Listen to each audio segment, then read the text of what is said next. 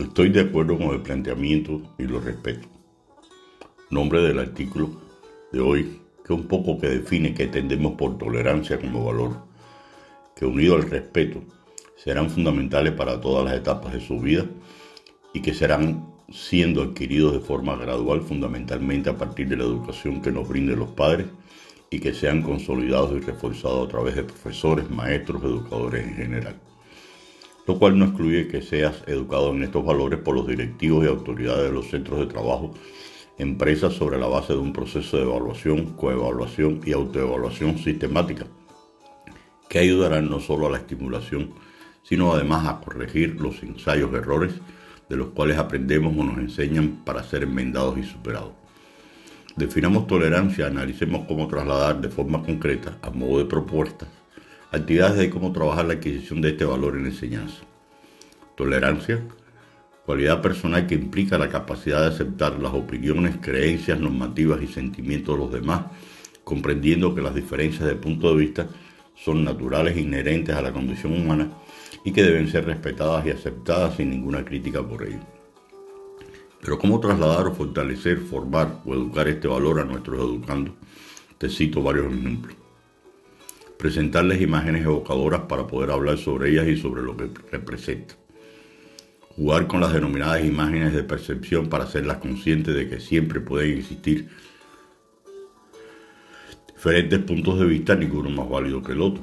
Hacerles reflexionar sobre el valor de la palabra como la lengua, el lenguaje no verbal, el modo de expresarse, que pueden suponer un foco de conflicto de falta de respeto.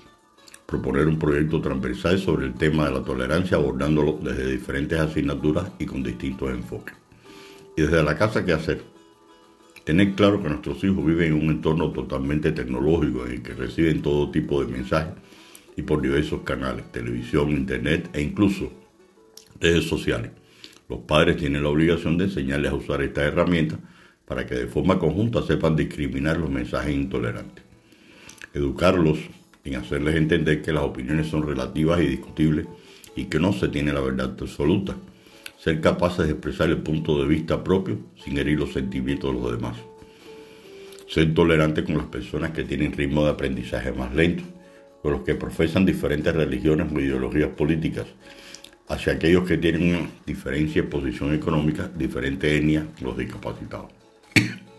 En definitiva, la tolerancia es aceptar y abrazar la diferencia, apreciar la diversidad, no tener miedo, respetar a los que no son o no piensan como nosotros, considerándolos como iguales, saber escuchar, ayudar y empatizar.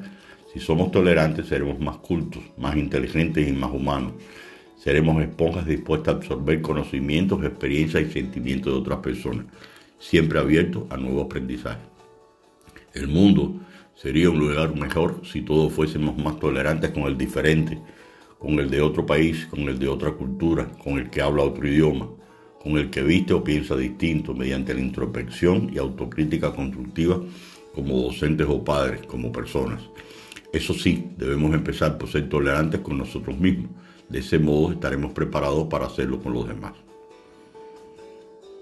Muchas gracias y buen fin de semana.